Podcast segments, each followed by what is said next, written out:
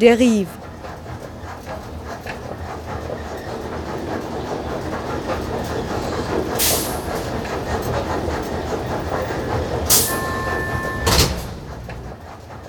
Radio für Stadtforschung.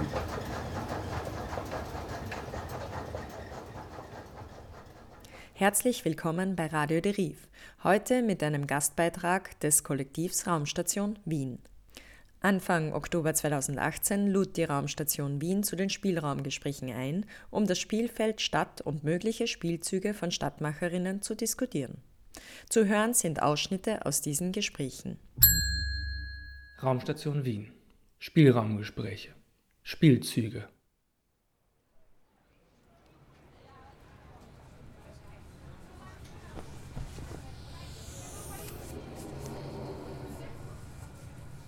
Ich mache aufblasbare Strukturen. Ich habe nur gewusst, ich will unterschiedliche Räume in Stadt schaffen. Die studierte Social Designerin und Raumplanerin Joanna Zabielska arbeitet an der Schnittstelle von Architektur und Kunst. Hauptmaterial ist einfach Textil und Luft und ähm, das ist unglaublich äh, leicht hin und her zu schieben. Und, und ich habe einfach angefangen, mit diesen Strukturen zu produzieren, ohne größere Gedanken dafür. Und dann habe ich einfach bemerkt, dass ab und zu durch Tun kriegt man dann Theorien irgendwie oder mehrere Ideen, weil, weil diese Räume, die dadurch entstanden sind, plötzlich haben wirklich äh, viel Neues geöffnet. Also ich habe in äh, äh, Yerevan in Armenien ein Art in Residency Programm gemacht und da habe ich eine Bubble produziert. Und für mich, das war auch sehr spannende Erfahrung, eben weil dort überhaupt keine Institutionen gibt, die sowas unterstützen können. Und es ist äh, ganz andere äh, Welt in Kaukasus, also alles läuft irgendwie ohne Forderungen, äh, mit ganz wenig Regeln.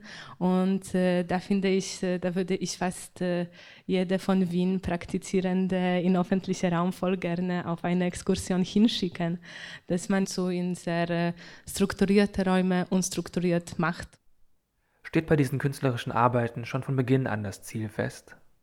In vielen Projekten habe ich schon Ziele, also irgendwie eine Idee und dann, das ist ganz gefährlich. Das war extrem sichtbar in Jerewan, weil ich bin schon mit einer Idee und Ziel hingefahren. Während Research habe ich schon verstanden, dass ich total falsch denke. Und dann beim ersten Gespräch habe ich bemerkt, dass boah, das macht überhaupt keinen Sinn, was ich mich da gedacht habe, weil das viel, viel komplizierter ist. Und dann, das ist immer diese ähm, Möglichkeit, Plan B-Lösung, dass man Ziele in Fragen transformiert und dann mehr Fragen stellt und sich auf Antworten freut. Und diese Fragen und Antworten schafft man dann spannender, spannendere Ergebnisse als mit äh, gewissen Zielen. Aber ich fange immer mit Zielen an und die verlasse ich irgendwie dazwischen. Wie kann man rückblickend beurteilen, ob Projekte erfolgreich waren? Nach diesen Installationen, man fragt sich, okay, habe ich das geschafft oder habe ich nur Leute bespaßt? Weil das ist ganz oft mit spielerischen Projekten und da steigen sich Leute ein und äh, ab und zu das geht so spielerisch äh, weiter, dass man nicht äh, schafft, eigene Gedanken oder Ziele und so weiter formulieren und weiter mh, mm, irgendwie bewusst äh, geben, aber ich habe Hoffnung, dass es trotzdem was Aufschluss und bewusst wie kann man Kunst und Architektur miteinander vereinbaren? Mm, ja, es ist nicht leicht eigentlich. ich habe auch äh, unterschiedliche Phasen von Projekten in Büros. Aber in Architektur ist es auch schon viel Zeichnen und äh, so ein bisschen diese meditative Arbeit. Wenn man einfach Zeit braucht, dann ist es leichter, weil dann irgendwie kann ich im Büro sitzen und, und zeichnen, zeichnen und trotzdem kann ich nachher äh, noch irgendwie kreativ denken. Und ich habe auch bemerkt bei mir, ich kann sich, äh, mich ganz einfach umschalten. Also es ist sogar so, wenn ich nur am einen Projekt arbeite, kriege ich Krise, weil dann reflektiere ich zu viel. Dann bin ich in so einem Punkt, dass ich alles total scheiße finde und nichts weiter tun kann und bin so kurz so von alles weglassen. Und dann merke ich, wenn ein zweites Projekt kommt, dann meine Aufmerksamkeit so geht rauf runter und ich kriege eine Balance wieder. Also es hilft mir sogar, diese beiden Ebenen zusammen zu haben. Radperformance. Das war ein großes einjähriges Projekt und es ist gegangen um Bewegen äh, mit dem Tool von Fahrrad und äh, unterschiedlich Stadt zu erfahren. Und äh, da mein Teil war viel mehr mit Kochen verbunden, weil das ist ein Tool, das ich oft nutze, diese Kochperformances. Weil mein Gedanke ist, dass Demokratie muss man üben, muss man im öffentlichen Raum auch üben, weil sonst passieren solche Sachen, die, die passieren. und, äh, und dann habe ich gedacht, es wäre sehr spannend, das in alltägliche äh, Momente zu, zu machen. Und Kochen ist ganz gut dafür geeignet, weil es ist nicht demokratisch strukturiert. Es gibt meistens einen Koch oder Kochin und die Rest ist nur Helfer. Und es ist sehr spannend, diese Struktur zu öffnen und so auf gleicher Augenhöhe das irgendwie betrachten. Ist es möglich, mit solchen Kunstprojekten Geld zu verdienen? Ich versuche stark zu trennen meine Kunstprojekte und äh, mm, so äh, äh, wie soll ich das formulieren, bezahlte Arbeitsprojekte.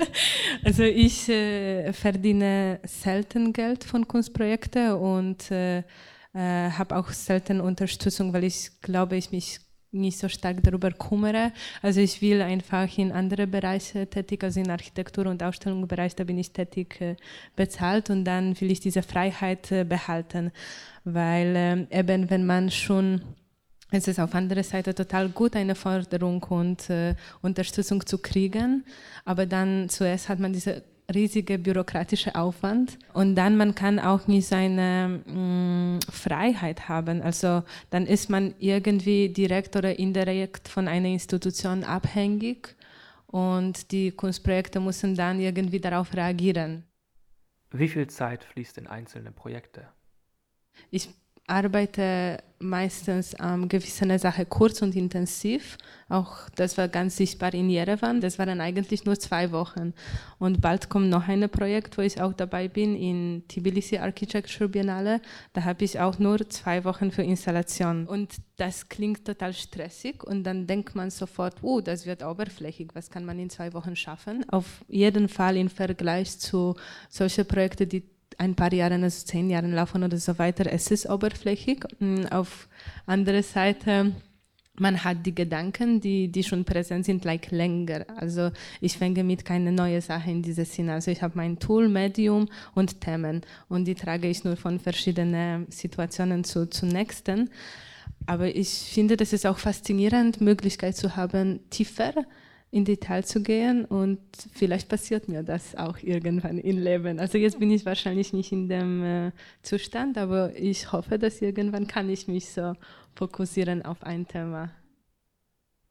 Das war der erste Teil der heutigen Sendung zur Arbeit von Stadtmacherinnen, in der Joanna Zabielska vorgestellt wurde. Es folgt der zweite Teil.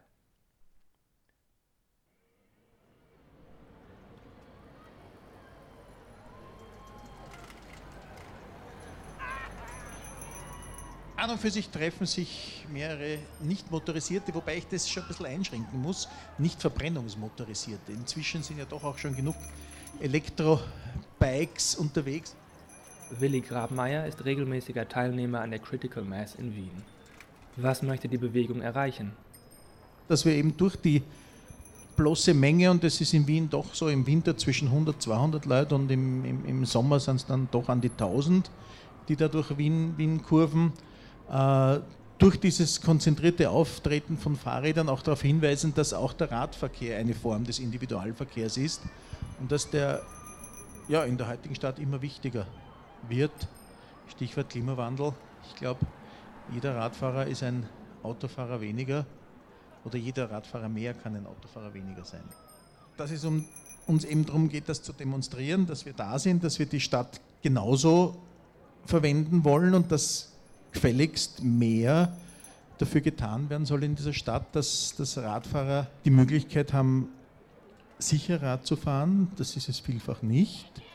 Weil nur dadurch, dass es sicherer wird und dass es getrennte Radverkehrseinrichtungen gibt auf, auf den Straßen Wiens und, und, und, eigentlich überall in ganz Österreich, äh, kann man erreichen, dass, dass diese Ziele, die die Politik schon erkannt hat und auch formuliert, dass der Radverkehr jetzt verdoppelt werden soll, sogar kürzlich die österreichische, sogar blau-schwarze Regierung formuliert hat, dass sie das will, nur das bleiben Lippenbekenntnisse, solange auch die entsprechenden finanziellen Mittel äh, zur Verfügung gestellt werden. Und da ist leider gerade das Gegenteil passiert, dass das, äh, wie heißt es jetzt, Tourismusministerium, das auch für die, die Umwelt und Landwirtschaft und alles Mögliche zuständig ist, in, in, in Person der Frau Köstinger, die Fördermittel für diese Form der Mobilität für Städte über 30.000 Einwohner ersatzlos gestrichen hat, wodurch auch in Wien jetzt keine Bundesmittel mehr zur Verfügung stehen, um eben auch Radwege zu finanzieren. Wann kam die Critical Mass erstmalig als Bewegung auf und wie hat sie sich in Wien etabliert? Die ganze Geschichte gibt es ja schon lange. Seit 1992 hat sich das das erste Mal in San Francisco ereignet. Seitdem gibt es regelmäßige gemeinsame Fahrten von vielen Menschen in über 300 Städten auf der ganzen Welt. In Österreich hat das wie viele Dinge halt ein bisschen länger gedauert, erst seit 2006, aber jetzt auch schon zwölf Jahre radeln wir gemeinsam durch Wien. Anfänglich hat es viele Schwierigkeiten mit der Polizei gegeben. Man ist ganz einfach losgefahren, keinerlei Vereinbarung mit, mit, mit irgendwen. Die Polizei ist irgendwann mal draufgekommen, halt nachgefahren, gestellt, die Teilnehmer und viele abgestraft, weil ja die ganze Geschichte aus, aus einer sehr, sehr subkulturellen Szene kommt. Viele Fahrradboten, Fahrradwerkstätten oder auch die, die Selbsthilfewerkstätten, Bike Kitchens genannt, die halt mit selbst gebastelten Rädern mitgefahren, die allem anderen entsprochen haben, nur nicht der Straßenverkehrsordnung. Äh, wodurch das Ganze natürlich auch teuer wurde und, und, und immer wieder eskaliert ist. Äh, so viel wie mir erzählt wurde, hat es aber dann doch einsehen bei der Polizei und auch eine, eine Übereinkunft gegeben. In Wien haben wir jetzt eben das ja, Vergnügen, wie auch immer man es sehen mag, das ist auch in der, in der Szene unterschiedlich bewertet, äh, dass die Polizei regelmäßig am, am dritten Freitag im Monat am Schwarzenbergplatz gestellt ist, ohne dass wir viel was sagen müssen. Sie wissen, wir fahren, wir, wir tun es auch und äh, es hat schon den, den Vorteil, dass andere Verkehrsteilnehmer durch die Präsenz der Polizei vielleicht ihre Aggressivität den Radfahrern gegenüber im Zaum halten. Wie ist die Critical Mass organisiert? Naja, es gibt eigentlich kaum Struktur. Äh, der Termin steht fest, die Polizei weiß es auch, wir müssen niemanden mehr anladen, wir müssen nichts anmelden. Auch dazu gesagt, es ist keine politische Veranstaltung, es ist keine Demonstration, es passiert ganz, aber es ist gemeinsames Radfahren. Stützt sich auch teilweise auf die Straßenverkehrsordnung, dass man äh, als sogenannter geschlossener Zug auch eine, eine Ampel bei Rot überqueren kann, wenn der erste bei Grün losgefahren ist. Wie können mehr Menschen dazu bewegt werden, aus dem Auto aus und auf das Fahrrad umzusteigen? Wir von der Critical Mass tun uns da leicht. Also unser Publikum ist, glaube ich, von dem Produkt und von dem, was wir vertreten, überzeugt und kommt deswegen ja auch. Äh, was ich aber vom Europäischen Ratgipfel, bei dem ich vorletzte Woche war, mitgenommen habe, ist, dass es vielleicht nur dann einen Fortschritt äh, generell die Förderung de, des Radverkehrs betreffend geben kann, wenn die Politik Druck von den Wählern bekommt. Das heißt, man muss auch breitere Bevölkerungsschichten davon überzeugen. Das war der letzte Teil aus der Serie zu den Spielräumen der Stadtgestaltung, in der das Spielfeld Stadtarbeit skizziert und Spielzüge von Stadtmacherinnen vorgestellt wurden. Alle Beiträge findet ihr auf raumstation.org. Die gerade gehörten Gesprächsausschnitte stammen aus den von der Raumstation Wien veranstalteten Spielraumgesprächen, die von Marian Schut für diesen Podcast aufbereitet wurden. Danke fürs Zuhören. Beste Grüße, die Raumstation.